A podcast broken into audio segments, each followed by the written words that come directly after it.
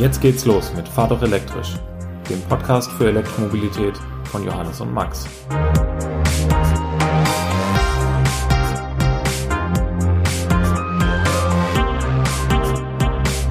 Herzlich willkommen zu einer neuen Folge von Fahr doch elektrisch. Heute steigen wir das erste Mal etwas tiefer in die Technik hinter der Elektromobilität ein. Der Johannes hat dazu einen alten Bekannten wieder getroffen hier im Podcast, wie wir jetzt gerade festgestellt haben im Vorgespräch. Ähm, die Firma Cerantic hatte sich bei mir gemeldet, ob ähm, sie nicht mal im Podcast auftreten könnte und ähm, ein bisschen Licht in das Dunkel der, wie sagen wir denn am besten, Daten hinter Ladesäulen, Ladeinfrastruktur bringt. Und ähm, genau, damit übergebe ich an Johannes. Mit wem haben wir es denn heute zu tun und woher kennt ihr euch?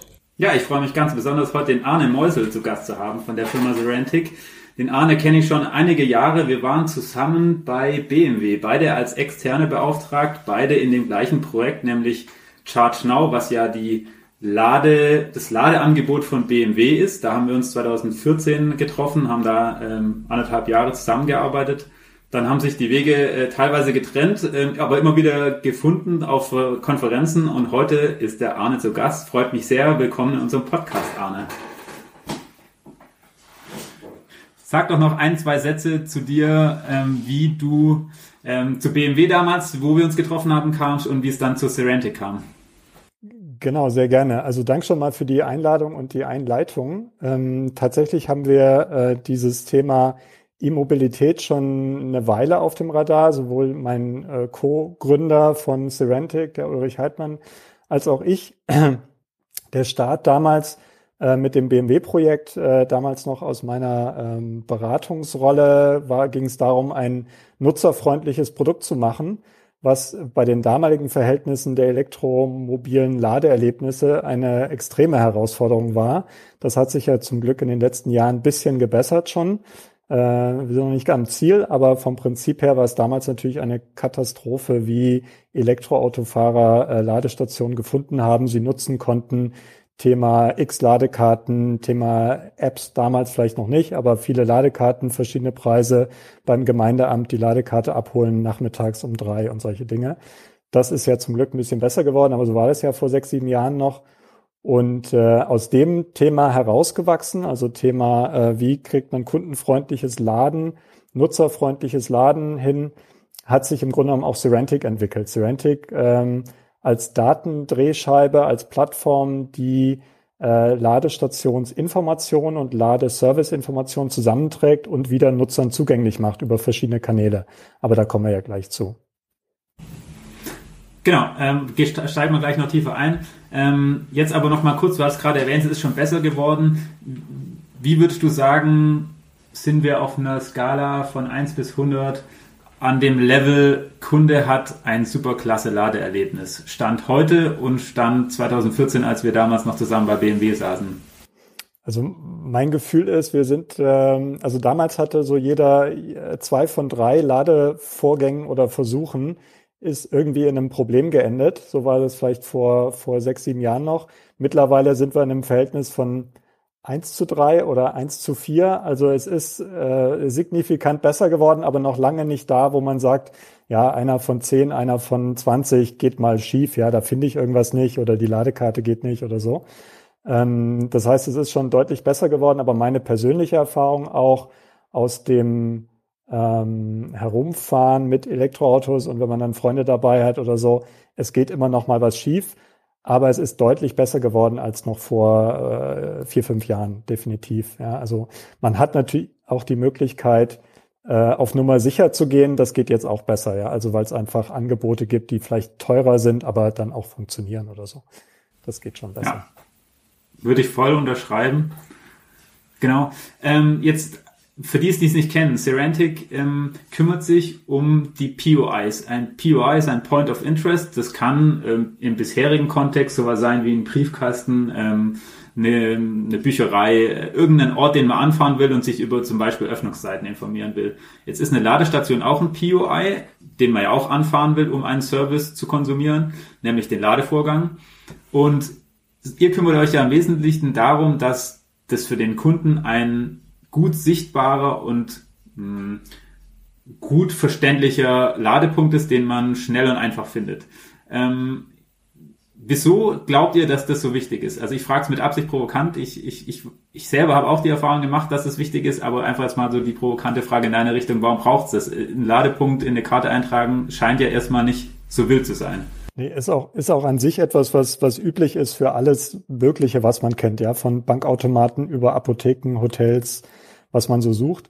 Ähm, das Thema bei Ladestationen ist, dass sie ein existenzieller, also wirklich sehr, sehr wichtiger Bestandteil des e-mobilen äh, Fahr- und äh, Elektroauto-Erlebnisses ist. Also das Fahren macht ja immer Spaß, nur wenn der Akku leer wird irgendwann und auch ein Tesla wird irgendwann leer, muss er wieder aufgeladen werden. Und wenn das nicht so, wenn man nicht zu Hause wieder ankommt, kriegt man Schweißperlen auf die Stirn, weil man denkt, jetzt steht dieses zwei Tonnen schwere Fahrzeug rum und der Akku ist leer und ich muss einen Abschleppdienst holen. Ich kann es nicht nach Hause schieben. So. Das heißt, Ladestationen an sich haben eine essentielle Rolle im, im Erlebnis des elektromobilen Fahrens. Und das ist die eine, der eine Grund, warum es wichtig ist, dass das korrekte Daten, Live-Daten, perfekte Informationen sind. Und das zweite ist natürlich, ähm, die Autos werden zunehmend selber in Form von, oh, ich muss geladen werden oder ich mache da eine Routenplanung mit ordentlichen Informationen gefüttert werden. Und dieses Füttern von ähm, Routenplanern oder AI-Systemen, Assistenzsystemen erfordert auch sehr ordentliche, sehr gepflegte, sehr qualitätsgesicherte Informationen. Und das ist das, was Serentic halt unterscheidet von einem normalen Kartendienst oder PUI-Aggregator. Es geht darum, sichere, zuverlässige ähm, Daten zu produzieren für solche Connected Car und, und, und Ladeerlebnisse. Genau. Jetzt habe ich heute wieder ähm, in einer Instagram-Story gesehen, dass jemand sich darüber beschwert hat, dass in München eine Ladesäule als frei angezeigt wurde, tatsächlich aber ähm, Elektrofahrzeuge dort standen, angesteckt waren und der Ladevorgang beendet war die Ladesäule das Kabel freigegeben hatte und jetzt eben wieder signalisiert hat, sie wäre verfügbar. Tatsächlich ist aber sowohl das Kabel noch eingesteckt als auch der Parkplatz belegt. Das heißt, wir haben ja noch die, die zusätzliche ähm, Schwierigkeit, nicht nur, dass das so ein wirklich ganz, ganz dringend notwendiger Service ist, sondern dass der noch ganz verschiedene Ebenen hat, auf der man ja, auf denen man untersuchen muss, äh, wie gut dieser Service jetzt funktioniert. Das ist tatsächlich auch eine Frage gewesen, die ich mir aufgeschrieben habe. Ähm, wenn wir jetzt nach vorne gucken, ähm, wie schwebt euch vor, das zu lösen, dass wir also nicht nur den Status der Ladesäule, sondern vielleicht auch ihre Umgebung ähm, überwachen und darüber ein, äh, ordentliches Bild abgeben können, damit, wie du es gerade auch ansprichst, Routenplanung ähm, ja einfach zu 100 Prozent verlässlich wird. Genau wie wir wissen, an jeder Tankstelle können wir immer anhalten und, und tanken. Und wenn keiner im Shop ist, dann gibt es irgendein Selbstbedienungsterminal. Ähm, genau dahin müssen wir ja auch kommen, nur dass eben diese Parkproblematik dazu kommt. Welche gibt's vielleicht noch? Vielleicht übersehe ich auch noch was. Ja, da sind so mehrere Ebenen, die da zusammenkommen. Das eine ist, äh, welche Form von Infrastruktur wird denn da jetzt aufgebaut? Also welche Ladesäule? Wer ist der Betreiber? Mit welchem Backend-System arbeitet der zusammen? Welche Zusatzfeatures wie Parksensoren baut der ein? Und auch noch, wie konfiguriert er dann die Logik? Also solche Themen, dass der nach Ende des Ladevorgangs der, äh, das Kabel freigegeben wird und die Ladestation schon signalisiert, ich bin frei. Das ist eine spezielle Konfiguration dabei ähm, bei Münchner Ladestationen, die halt unseres Erachtens sich nicht unbedingt bewähren wird. Ja, also man muss signalisieren, Parkplatz ist noch besetzt oder man muss nach außen die noch nicht freigeben. Das, das geht nicht. Das sind aber Dinge, die sich wahrscheinlich noch, also sicherlich noch rauswachsen werden, ähm, weil ja, da wird man so viel Feedback kriegen als äh, Stadt München oder als Stadtwerke München, dass das halt nicht äh, nicht so bleibt. Ja, das wird sich ändern. Was aber bleibt, sind die, ist dieser Informationsbedarf. Also Thema, ist die Station verfügbar? Ist sie kaputt oder ja, funktioniert sie prinzipiell? Ist sie besetzt? Zweites Thema ist der Parkplatz besetzt, also Parksensorik. Wir sehen im Moment zunehmend Operator, Betreiber von Stationen, die Parksensoren dazuschalten oder dazu nehmen, ähm, weisen wir auch schon über unseren, über unsere Kanäle aus.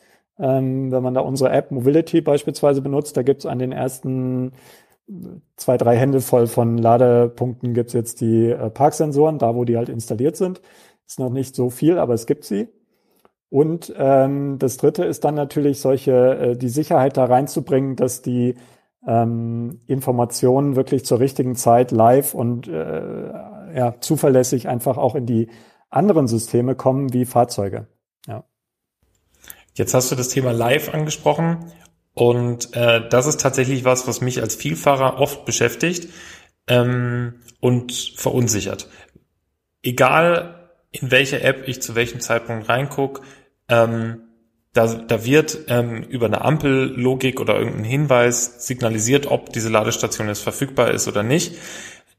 Ich habe mich aber noch nie drauf verlassen können, weil ich viel zu oft, ich würde sagen einmal im Monat, immer noch wieder feststellen muss, dass das nicht up-to-date ist, dass da eine Ladesäule tatsächlich defekt ist und als verfügbar angezeigt wird, dass sie eben ähm, belegt ist, obwohl sie verfügbar angezeigt ist oder andersrum auch. Ähm, ich komme an den Standort, wo die App zeigt, dass ähm, sie nicht verfügbar ist, aber tatsächlich sind alle vier Punkte verfügbar und es leuchten grüne Lämpchen. Ähm, wo liegt da das Problem? Kannst du da mal vielleicht Licht ins Dunkel bringen, was da genau die Schwierigkeit ist? Ja, die vielen Wege, die nach Rom führen. Also die äh, Ladestationsdaten werden typischerweise von dem Betreiber äh, technisch gesammelt, ja, im IT-System gesammelt und dann über verschiedenste Kanäle weitergegeben. Und die sind mehr oder weniger direkt und mehr oder weniger professionell ausgelegt. Und je ähm, schlechter sozusagen da die IT-Anbindung ist, schlechter jetzt einfach in der Akkuratesse und in der äh, Geschwindigkeit, mit der die Daten abgedatet werden, desto eher passieren solche Fehler, dass in Apps oder in Fahrzeugen diese Daten halt veraltet sind, wenn auch vielleicht nur ein paar Minuten bis hin zu äh, Stunden teilweise. Ähm, wir haben da den, den Ansatz, dass wir sehr direkt uns an den Betreiber und dessen IT-System anbinden. Also je direkter, je besser und äh, dass wir die äh, Betreiber auch anregen, ähm, neueste Technologie einzusetzen, also sprich Push zum Beispiel, was auch nicht immer gegeben ist, damit wirklich innerhalb von Sekunden die äh, Statusinformationen abgedatet werden. Da haben wir mittlerweile, ich würde sagen, 30 Prozent unserer Ladestationen, die wir in Deutschland anzeigen, haben Push. Das heißt, da haben wir, sollten wir ähm, äh, zeitnah, also wirklich innerhalb von wenigen Sekunden den Status-Update erfahren. Äh, das gilt aber, wie gesagt, noch nicht für alle, weil deren Backend-Systeme, deren IT-Systeme noch nicht so weit sind. Ähm, aber für andere Systeme oder andere Fahrzeuge kann man dann natürlich nur sagen, wie, je nachdem, wie die sich angebunden haben, wie die ihre IT entwickelt haben, äh, ist das halt dann schlechter, ja, oder nicht so live, wie es sein könnte. Okay dann äh, habe ich jetzt zumindest auch schon mal die Bestätigung, dass ich das immer ähm, richtig erklärt habe. Also ich habe es immer argumentiert über, es gibt zu viele Schnittstellen, die gegebenenfalls einfach dazu führen, dass es wie so eine Toleranzverkettung sozusagen einfach zu so vielen Delays führt, dass eben ne, dieser Live-Status eigentlich überhaupt nicht live ist.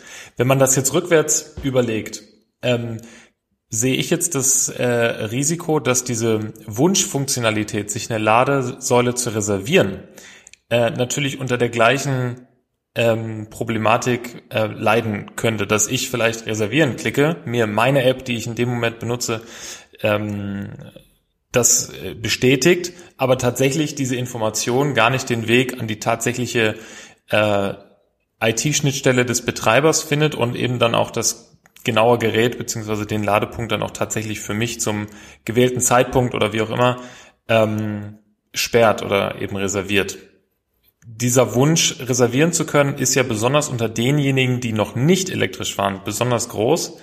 Ähm, wie schätzt du das ein aus der, aus der Datensicht? Also bei dem Thema Reservieren, das ist immer ein schönes äh, Beispiel, wo, wo immer gerne gefragt wird, insbesondere von äh, Fahrern oder von Interessierten, die äh, noch nicht so lange unterwegs sind elektrisch weil man immer im ersten Moment denkt, oh Gott, ich muss mir die Ladestation reservieren, weil sonst habe ich keine Chance. So, mittlerweile haben wir ja die Situation, dass es eigentlich durch den Aufbau in den letzten äh, ein, zwei Jahren Alternativen gibt. Also jetzt mal von den Ballungszentren gesprochen und auch von den Autobahnen. Das ist nicht so, dass ich auf eine Station auf 150 Kilometer angewiesen bin, sondern ich habe Alternativen. Und de facto fährt man ja auch als Elektroautofahrer so, dass man überlegt, wie weit komme ich, wie gut ist die Alternative und dann nehme ich die. Ja, also eine von denen und das mit einem Backup dann, falls die tatsächlich mal nicht funktioniert, fahre ich zur nächsten. Ähnlich in den Großstädten ist es ja auch so, dass ich eher schon Alternativen habe. Also jetzt meine persönliche Erfahrung aus München. Ich habe irgendwie sechs, acht Ladepunkte in drei Minuten fußläufig und da muss ich mir jetzt keine reservieren von, sondern ich will halt wissen, welche frei ist und fahre halt zu der, wo noch was frei ist. Funktioniert auch in 80 Prozent der Fälle. Manchmal ist dann auch zugeparkt, klar, aber vom Prinzip her. So, reservieren muss eigentlich immer so laufen, dass es durch den Betreiber ähm, bestätigt wird. Also wenn du in deiner App sagst, ich möchte reservieren, dann ist das zwar schön, aber es muss eine bestätigte Reservierung sein über die gesamte Kette bis hin zum eigentlichen Betreiber, bis hin zur Ladestation. Wir sagen auch, dass die Ladestation das signalisieren müsste. Also da muss eine Lampe leuchten oder irgendwas äh, öffentlich sichtbar sein, weil sonst ja Leute, die keine App benutzen und einfach so an die Ladestation fahren, die zuparken und dann versuchen einzustecken und dann im Display lesen, hey, der Ladepunkt ist aber reserviert worden, macht keinen Sinn. Also da kann es eigentlich nur zu Mord und Totschlag irgendwie führen, äh, weil die Leute sich sagen, ich habe die aber reserviert, ja, aber ich stehe jetzt davor. Hm, ja, also wir sind nicht so richtig ein Freund von dem Reservierungs-Use-Case, äh, weil wir haben ihn da, wo er da war, also bei so integrierten Systemen äh, noch nicht so richtig funktioniert hat. Also selbst da, wo der Betreiber und die App eins sind, ja, selbst da ist es schwierig. Und im öffentlichen Raum, wenn du nicht ausschließen kannst, wer davor fährt und wer dieses Signal sieht, also gibt, glaube ich, nur Ärger, mehr Ärger, als wenn du sagst, du hast Alternativen und dann fährst du halt zur nächsten, die paar Meter weiter ist. Ich bin nämlich auch hin und her gerissen. Ich, ich finde es irgendwie sexy, dieses Reservieren, weil es irgendwie das Gefühl von Sicherheit gibt. Ähm, ich habe die Vermutung, dass das Gefühl von Sicherheit sich automatisch ergibt, indem man mehr freie Ladepunkte sieht und findet und dann irgendwann auch damit der, der Wunsch nach Reservierung nachlässt. Ähm, wir hatten es aber auch schon von Kunden schon mal gehört, dass die gesagt haben, man möchte den Mitarbeitern, wenn sie zu einem anderen Standort wechseln, einfach die Sicherheit geben, dass da dann ein Ladeplatz frei ist, dass der Mitarbeiter dann auch dann nach dem Termin wieder zum ursprünglichen Standort zurück kann. Also es ist einfach, glaube ich, in den Köpfen der Fahrer noch so dieses Bedürfnis nach Sicherheit. Ähm, deswegen ähm, bin ich gespannt, ob sich durch mehr Ladepunkte löst oder ob wir technisch noch weiter uns entwickeln und Hardware, Softwareseitig dann die Reservierung ermöglichen. Ähm, ich will noch mal kurz auf den Punkt der Bedeutung der gut gepflegten POIs gehen, weil man könnte jetzt ja auch vermuten, na dann macht man halt irgendwie die äh, äh, die Straßenhausnummer und irgendwie, dann haben wir damals bei BMW schon gemerkt, na, die Straße und die Hausnummer wird da manchmal auch falsch angezeigt, also muss man eigentlich über die Koordinaten den genauen Standpunkt bestimmen. Dann sowas wie Öffnungszeiten sind wichtig, wie Belegungsstatus sind wichtig. Und ich habe für mich selber, und Max, vielleicht kannst du da auch noch was dazu sagen, festgestellt, dass wenn ich in Karten oder Apps oder Maps reinguck und da einfach Ladepunkte drin sind, die da nur drin steht, Ladepunkt verfügbar. Ich weiß nicht, wie viel kW, ich weiß nicht wann. Und ich fahre dann dahin und an irgendeinem Gartenzaun hängt so eine Wallbox, denke ich mir, klasse, dafür bin ich hergefahren und der tut nicht, ähm, dass ich automatisch gut gepflegte Ladepunkte bevorzuge gegenüber welchen, die halt einfach schlecht gepflegt sind, weil ich bei gut gepflegten so das Gefühl habe, ja, da hat schon öfter jemand geladen, das funktioniert. Ich weiß, da wird eine Ladestation sein, die funktioniert und damit würde ich auf jeden Fall denjenigen bevorzugen und schlecht gepflegte Ladepunkte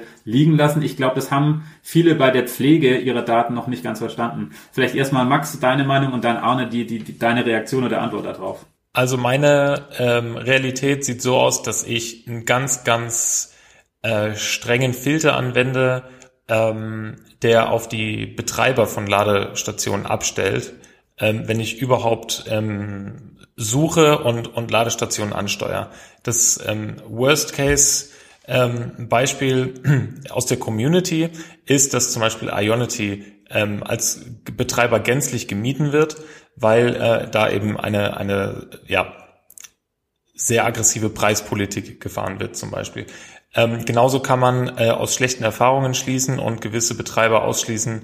Ähm, da ist zum Beispiel Allego ja gerade einer der ähm, Kandidaten, die es wirklich nicht böse meinen, aber einfach viel Pech haben und ähm, der, der Erfolg da, einen Ladevorgang zustande zu bringen, einfach ähm, äh, oft ausbleibt. Ähm, das heißt, ich verwende zum einen, das ist auch ein Punkt, den du angesprochen hast, Johannes, nur Apps von ähm, wirklich validen ähm, Anbietern. Das heißt, ich nutze keine Apps, die irgendwie von der Community gepflegt werden, um die Wallbox am Gartenzaun zu finden, sondern ähm, ich nutze äh, eigentlich nur öffentliche Ladeinfrastruktur und verlasse mich dann wirklich nur auf Profi-Apps und ähm, damit fahre ich eigentlich sehr, sehr gut. Und wenn ich dann sehe, hier wird mir ein Ladepunkt angezeigt von einem Betreiber, wo ich schon mal Pech hatte, dann ähm, suche ich mir halt da direkt die Alternative. Ähm, das ist ein bisschen unglücklich, weil wir ja eigentlich äh, immer davon sprechen, dass wir super viele Ladepunkte haben und man eigentlich die freie Auswahl hat. Tatsächlich entwickelt sich aber im, im, ähm, im Leben eines äh, frischen Elektromobilisten recht schnell ähm, so eine gewisse Befangenheit oder gewisse Favoriten. Ähm, was damit reinspielt, ist natürlich auch, dass man sehr wahrscheinlich nicht jeden Tag in ein völlig fremdes Gebiet fährt, sondern es sich ja innerhalb von ein paar Wochen oder wenigen Monaten gewisse Standardrouten und Standardziele ergeben, wo man sich dann irgendwann auskennt und weiß, mit was für Ladeinfrastruktur man dann konfrontiert wird. Ähm, insofern sage ich immer, reinsetzen, losfahren, Erfahrungen sammeln und äh, alles wird gut, weil es gibt genug Ladepunkte und man muss einfach Geduld haben mit der Technik, bis wir so weit sind, dass es wirklich flutscht. Beantwortet das die Frage? Äh, vielleicht eine, vielleicht eine Ergänzung ähm, dazu. Ich glaube, das ist genau richtig, was ihr sagt. Da trennt sich gerade Spreu vom Weizen. Ja, also es gibt die äh, Stationen, die professionell betrieben werden, um die, die gepflegt werden, die schnell wieder einsatzbereit gehalten werden, die eine äh, Hardware- und Software-Updates kriegen, damit möglichst wenig Bugs oder Ausfälle passieren. Und die, die professionell betrieben werden, tendenziell die öffentliche Infrastruktur von großen namenhaften Betreibern? Ja, die kämpfen natürlich alle noch mit den mit der neuen Technik, aber vom Prinzip her verbessert sich das ja. Ähm, die werden definitiv häufiger angefahren. Wir sehen das ja auch schon in den äh, User-Feedbacks, die wir sehen, oder in der ähm, Adaptionsrate von Chargern, also ob die dann irgendwie schlechtes Feedback kriegen oder halt einfach nicht genutzt werden können, weil es nicht geht. Und man sieht dann daraus, aha, die wurde jetzt die letzten Tage so und so häufig benutzt. Und das zahlt, äh, führt dazu bei uns zum Beispiel, dass natürlich Ladestationen auch eine Art äh, Zuverlässigkeitsrating bekommen, aus verschiedenen Kriterien zusammengesetzt, äh, was man wiederum auch für solche Routing-Themen verwenden kann. Ähm, das ist eine Richtung, in die wir, in die wir da gehen, um Nutzern prioritär Ladestationen anzubieten, die einfach verlässlicher sind, ja, wo man das, was du im Kopf machst, aufgrund deiner Erfahrung, dass das funktioniert, auch wenn du nicht so tief drin bist oder wenn du in ein fremdes Gebiet fährst, wo du erstmal Gefühl kriegen musst, wie die so aufgestellt sind. Ähm, also total bei euch. Wir sehen auch, dass die reinen äh, Gartenzaun-Themen, die sind nicht relevant, da fahre ich, fährt, fährt man nicht hin. Also das ist so, wenn die da ist und funktioniert, schön, dann nimmt man was mit. So Convenience oder so, so Zufallstreffer, schön. Aber da verlasse ich mich nicht drauf. Also ich würde nicht irgendwie zehn Kilometer Umweg fahren, um da irgendwo hinzukommen, wo ich dann im Nirvana stehe. Das ist mir ein, zwei Mal vor ein paar Jahren passiert. Da hat man das noch machen müssen, aber das äh, macht man eigentlich nicht mehr. Ähm, genau, also diese Zuverlässigkeit und das schält sich gerade raus. Ja, gute Betreiber, gute Hardware. Und äh, vielleicht noch ein Satz, ähm, Johannes, zu deinem Thema ähm, Reservierung, den du noch eingangs da gesagt hattest. Es gibt diesen äh, Use Case ganz klar, wenn du so Company Fahrten machst oder solche zwischen Standorten, da lässt sich das natürlich auch besser organisieren. Ja, da lassen sich auch die Ladepunkte, die dann an einem anderen Standort da sind, gegebenenfalls auch für ein Fahrzeug reservieren. Entweder wirklich manuell durch einen Wachdienst oder so oder äh, zukünftig digital durch eine Anzeige jetzt reserviert für Fahrzeug mit Kennzeichen sowieso. Und da macht das Sinn. Also da kann ich mir das vorstellen. Aber im öffentlichen Raum wo man keine ausschließliche Nutzung irgendwie garantieren kann für einen bestimmten Reservierungscase. Da dann eher nicht. Ja, Deswegen wollte ich vielleicht auch mal kurz Stellung nehmen, weil wir sind ja einer dieser Betreiber. Eliso ist Betreiber. Wir sind jetzt im öffentlichen Raum nicht vertreten. Deswegen ist genau die Thematik, die du erwähnst, nicht unsere Hausaufgabe, sondern das sind andere Betreiber. Da wir im nicht öffentlichen Bereich betreiben, haben wir andere Voraussetzungen, die das teilweise einfacher machen, weil die Stellplätze zum Beispiel zugewiesen sind oder zuweisbar sind, was im öffentlichen Raum einfach nicht funktioniert. Deswegen würde ich sagen, wir können das als, also ich kann es aus Eliso-Sicht nicht ganz so beurteilen oder beeinflussen, weil wir im öffentlichen Raum nicht in dieser Rolle aktiv sind. Ähm, wir wissen aber auch, ähm, wir betreiben auch öffentliche Ladepunkte für andere Betreiber und da ist schon, ist, ist uns klar, dass, dass diese Thematik auftritt.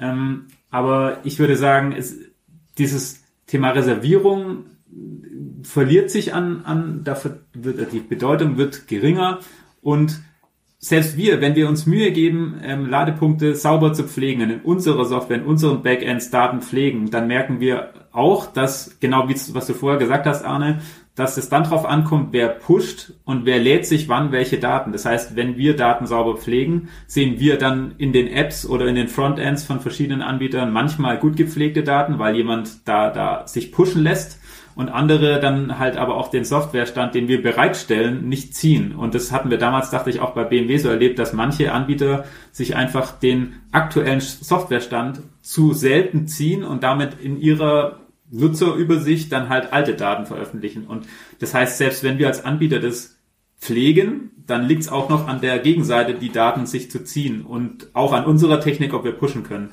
Ähm, nur dass da vielleicht auch mal so die Betreibersicht mit reinspielt, dass man als Betreiber, selbst wenn man es richtig machen will, auch auf der Gegenseite das, das Gegenstück passieren muss, damit der Kunde nachher aktuelle Daten hat. Ich möchte an der Stelle einfach mal wieder äh, uns, uns aus der Tiefe der Technik so rausziehen und nochmal auf die Kundenbrille kommen, weil da haben der Johannes und ich letztens eine coole Erfahrung gemacht, nämlich bei unserer Probefahrt im Polestar 2, die letzte Folge dieses Podcasts, äh, kann ich da an der Stelle nur ähm, ganz billig teasern, haben wir erst mit einem Betriebssystem zu tun gehabt, was äh, Ladeinfrastruktur ähm, und ziemlich überraschend viele Daten dieser Ladeinfrastruktur in Deutschland und wahrscheinlich darüber hinaus schon kennt. Und ähm, da seid ihr der Datenlieferant, wenn ich richtig informiert bin. Einer der ja, ähm, ist ja super spannend, äh, um jetzt genau da anzuknüpfen, wo der Johannes auch gerade war. Wenn wir es mit so professionellen IT-Firmen zu tun kriegen, die im, in, sich im Thema Ladeinfrastruktur involvieren und, und sich breit machen, die ja auch, könnte man argumentieren, ähm, einen großen Vorsprung haben, ja, und auf vielen Geräten vielleicht mit Google Maps und so weiter schon vorinstalliert sind.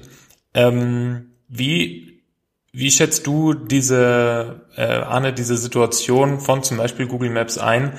Könnten die, weil sie eben so sehr gut in der, in der Verarbeitung von Daten sind und eben diese, diese Thematik, die Johannes angesprochen hat, so gut beherrschen, ähm, das Feld von hinten aufrollen?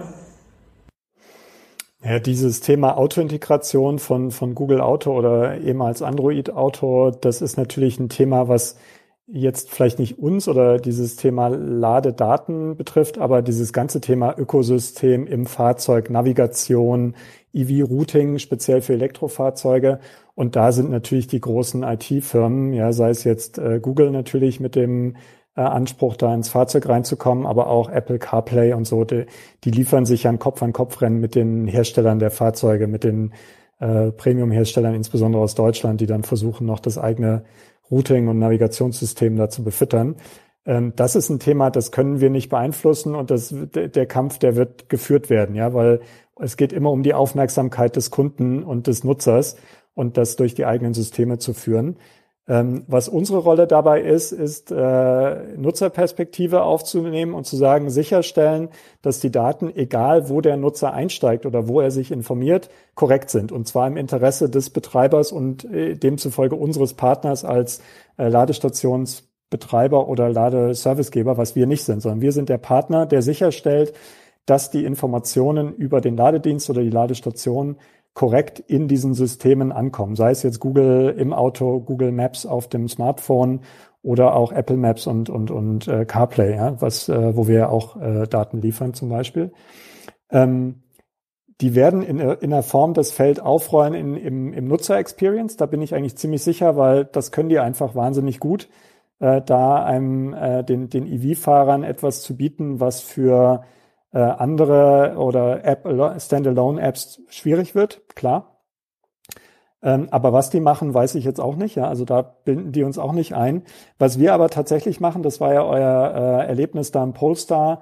Ähm, wir liefern Ladestationsinformationen und Live-Status-Informationen ähm, an Google Maps und damit auch für den für den Polestar. Und wir arbeiten intensiv mit denen zusammen, weil die natürlich mehrere Quellen verwenden. Also dann machen die sich nicht abhängig von einem Unternehmen, ist ja auch klar. Äh, aber wir arbeiten mit denen zusammen, die Qualität noch weiter nach oben zu fahren, weil das Problem ist jetzt, dass sie ja aus der Vergangenheit sehr viele User-Generated, äh, also Nutzer-Content haben, ja, wo Ladestationen gemeldet wurden und so. Und jetzt kommen die professionellen äh, Contents dazu. Und da ist jetzt die Frage, wie kriegt man die übereinander? Ja, wie macht man das nicht verwirrender, weil jetzt drei Orte gleichzeitig angezeigt werden? Und da ist noch ein bisschen Arbeit zu tun, weil das ist noch nicht da, wo es hin muss. Ähm, aber da helfen wir oder wollen wir natürlich auch äh, mit dem, mit der Sicherheit unseres Datenfeeds natürlich helfen. Cool, aber dann seid ihr der Robin Hood der ladenden äh, Elektroautofahrer, die sich dafür einsetzen, dass die Daten, egal auf welchem Frontend sie nachher landen, irgendwie eine gute Qualität haben. Ähm, ich hatte heute ein interessantes Gespräch mit einem Marktforscher und da kam zum Beispiel raus, dass die Mehrheit der Elektroautofahrer nicht das eingebaute Navigationssystem oder auch Ladestationssuchangebot ähm, nutzt, sondern eigentlich die Mehrheit externe Apps nutzen, nämlich genau wie eure oder dann auch wie Google Maps oder was es da dann alles noch gibt. Ähm, warum ist das so und warum kriegen das die Automobilhersteller nicht hin, das zu liefern, was ihr da macht? Also was macht ihr so viel besser? Warum steigen Kunden da lieber um und Warum kriegen die Automobilhersteller das nicht auf der, auf dem Niveau hin, wie ihr es dann nachher äh, in euren Apps anbieten könnt? Ja, also die, die, ähm, die Daten liefern wir ja auch für OEMs zum Teil. Ja, also wir haben ja auch ähm, Automobilhersteller, die sich äh, bei unserem Datenfeed da ähm, ihre Systeme befüllen und auch ihre Navigationssysteme. Das, ich sehe eher das Thema bei der Nutzerfreundlichkeit der bestehenden Navigationssysteme, die halt nicht auf das Thema EV wirklich hin optimiert sind. Man sieht es ja bei Tesla, wenn es hin optimiert ist, dann funktioniert es anders. Dann hat es eine andere Form von, von Feedback und, und Empfehlungscharakter, die dann aufkommen, weil halt Akkustand berücksichtigt werden, die Route richtig berücksichtigt werden, die Ziellade, den Ziellladestand, der erreicht werden soll, die Aufenthaltszeiten optimiert werden und so weiter. Also Dinge, die man machen möchte und die ein äh, Nicht-Tesla-Fahrer im Kopf mit äh, 3D-Schach irgendwie hinkriegen muss. Ähm, die äh, User Interfaces in den meisten Fahrzeugen, ja, die sind halt so, wie sie sind. Und das ist halt Suche Sonderziel oder Suche POI Umfeld oder irgend sowas. Und das, und dann kommt halt eine, eine, eine Informationskarte zurück, also Informationsliste zurück, die halt auf, ich habe eine, äh, ein Hotel gefunden oder ich habe ein Restaurant gefunden, funktioniert und im besten Fall jetzt noch mit einem Status versehen ist. Aber das hilft mir als Nutzer nicht wirklich, um zu entscheiden, was ist jetzt die beste im, um, im Umkreis, wo ich hin muss, ja, was ist die beste bezüglich Betreiber, was sind die Alternativen, die ich habe. Und da bist du mit einem Smartphone, mit dem, mit dem User Interface Smartphone, ob das jetzt eine App ist oder halt Google Maps oder Apple Maps, egal, bist du schneller. Also da bist du mit einem Autonavigationssystem, so wie sie bisher designt sind, langsam. Und dann stimmen die Leute mit den Füßen ab. Heißt auch, du glaubst, es wird in Zukunft weiterhin so sein, dass man externe Apps nutzt oder ist deine Prognose, dass in fünf, zehn Jahren irgendwann die Fahrzeughersteller ihre Navigationssysteme, Angebote so weit angepasst haben, dass man das dann im Fahrzeug nutzt oder wird man weiterhin die Apps nutzen? Das ist jetzt, das ist natürlich jetzt hier Glaskugel, ja. Also nichts ist, äh, nichts ist so einfach wie, wie war das, wie die Prognose äh, für, für morgen. Ähm, also je nachdem, woher noch ein, ein, ein Impuls kommt, das Thema Ladestationssuche für Elektroautofahrten zu vereinfachen. Also ich glaube, da ist noch einiges in der Innovationspipeline, was wir jetzt noch gar nicht auf dem Radar haben. Also ich glaube, dieser aktuelle Use Case, ich mache auf einer App in einer Karte eine Routenplanung und muss dann das abfahren. Ich bin nicht sicher, ob das tatsächlich die Zukunft ist, weil ist nicht cool, ja. Also das Laden an sich ist ja keine Freude. Ich fahre ja nicht absichtlich zu einer Ladestation, also vielleicht gibt es jemanden, aber mache ich eigentlich nicht, ähm, sondern ich fahre vielleicht zu einem Ziel, Hotel, Ski, was auch immer, ja, zu den Großeltern, irgend sowas, aber nicht ähm, nicht, nicht absichtlich zu einer Ladestation. Und deshalb glaube ich eher daran, dass es Assistenzsysteme, welcher Art auch immer geben wird, die sich darum kümmern. Und die möglichst gut zu machen, das hängt halt von der Kompetenz der IT-Kompetenz ab. Und da sind natürlich die großen IT-Firmen, haben da einen gewissen Vorteil. Ja. Ich glaube, genau da muss es hingehen, ähm, dass diese, äh, nennen wir es mal App, ja, als Platzhalter für was auch immer für ein System, äh, da, was dahinter steckt, ähm, verstehen muss, in welcher Situation sich der Nutzer des Fahrers gerade, äh, des äh, Elektroautos gerade befindet. Das heißt, wenn ich so eine App auf der Autobahn öffne bei 120, also der Beifahrer natürlich, dann muss diese App wissen, okay, der macht gerade eine Langstreckenfahrt und der sucht wahrscheinlich einen Schnelllader. Ja, dann will ich nicht ähm, meine Filter von ähm, 11 kW ähm, Typ 2 Stecker löschen und mir neue Filter setzen und dann zoomen und, und gucken und äh, in der Karte erkennen, in welche Richtung ich gerade fahre und dann ne, ihr wisst, was ich meine, sondern ich glaube, diese Intelligenz muss dazukommen. Und da gebe ich dir recht, Arne, ähm, hat Google Maps halt wieder den Vorteil, wenn ich zum Café X navigiere, ja, und die äh, und die die Checkbox gesetzt habe, dass ich mit einem Elektroauto unterwegs bin, dann ist es für Google Maps halt ein, ein leichtes zu sagen, park doch dein Elektroauto hier an der Ladesäule und 130 Meter weiter ist das Café. Ne? Und ähm, ich glaube, das ist nicht mehr so weit entfernt ähm, hoffentlich. Und ähm, da, da muss es eigentlich hingehen. Die Frage ist halt nur, wer wird dieses Rennen gewinnen? Ist es der OEM, der es auch noch in sein Fahrzeug irgendwie reinbauen muss? Ähm, ist es eine App? Ähm, ist es der Betreiber selbst, ja, der irgendwie so eine Funktionalität ähm, anbietet? Oder braucht es nochmal jemanden Neues? Hoffentlich nicht, weil dieses, diese Historie der Elektromobilität, ähm, dass, dass sich ganz viele verschiedene engagieren, um Produkte und Services anzubieten, muss ja auch irgendwie mal wieder konsolidieren. Ansonsten ist es halt super verwirrend und vor allem nicht massenmarkttauglich in meinen Augen. Ähm, ich habe keine weiteren Fragen mehr. Ich weiß nicht, wie es euch geht. Johannes? Doch, meine letzte Frage. Wie fast immer wie siehst du, was ist die größte Herausforderung, die wir jetzt noch in, im Bereich Elektromobilität vor uns haben? Fra Frage an mich, denke ich, oder? Also äh, ich glaube, es sind noch einige Sachen ungelöst. Ähm, was sich tatsächlich verbessert hat, ist, dass es von einem reinen absoluten Nischenprodukt äh, und Thema, wo wirklich nur, äh, nennen wir sie mal im Namen Nerds unterwegs sind, äh, jetzt eine, eine Phase eintritt, wo in Anführungsstrichen normale Menschen äh, Elektroauto fahren. Und sie können das auch tun, aber es gibt äh, einfach noch zu viele Engpässe oder negative Erlebnisse, die noch damit verbunden sind. Das wird, glaube ich, die Welle insgesamt nicht abschrecken, aber es, es ist halt Hausaufgabe. Ja, wir müssen noch, wir müssen noch dran arbeiten in der Branche, um die Welle vielleicht auch zu beschleunigen nochmal, ja, dass man mehr äh, Transformation Richtung Elektroauto äh, Kauf und Nutzung da reinkriegt, ja, weil es immer noch welche gibt, die sich jetzt aktuell mit dem Gedanken tragen, kein Elektroauto zu kaufen und das ist falsch, ja, das wissen wir ja alle, aus x Gründen, nicht nur aus äh, dadurch, dass wir in der Branche unterwegs sind. Ähm, ich glaube, dass wir die Hausaufgabe bei dem Thema Transparenz bezüglich, wo sind welche Charger, wie sind sie da, wie kann ich sie benutzen, mit welcher, mit welchem Preismodell auch, weil das ist ja jetzt ein Thema, was sehr heiß gerade im im Wettbewerb steht, äh, welche Lade-App nehme ich denn jetzt, welchen Roaming-Partner nehme ich und so weiter. Da wird es, äh, glaube ich, eine ganze Reihe von Entwicklungen und Konsolidierungen auch noch geben in, in den nächsten wenigen Jahren, wahrscheinlich zwei, drei Jahren, denke ich. Das äh, ist jetzt gerade heiß, aber das wird nicht so bleiben, weil da gibt es zu viele Angebote, das ist klar. Ähm, aber die Transparenz Richtung Endnutzer, die muss gewährleistet werden. Die muss, die muss klar sein und die muss deutlich nochmal besser werden damit man nicht mehr hört, äh, es gibt doch gar keine Ladestationen oder wo ist denn überhaupt was? Und man sagt so, hier, alles voll, ja, die ganze Stadt ist voll, Augen auf und dann oder App auf und dann geht's los. Ja. Aber das wird sich schon noch verändern, das Thema Transparenz in die in die Produktwelt, die da draußen ist. Das muss äh, entweder dadurch, dass die Produktwelt konsolidiert oder dadurch, dass es transparenter wird, verbessern.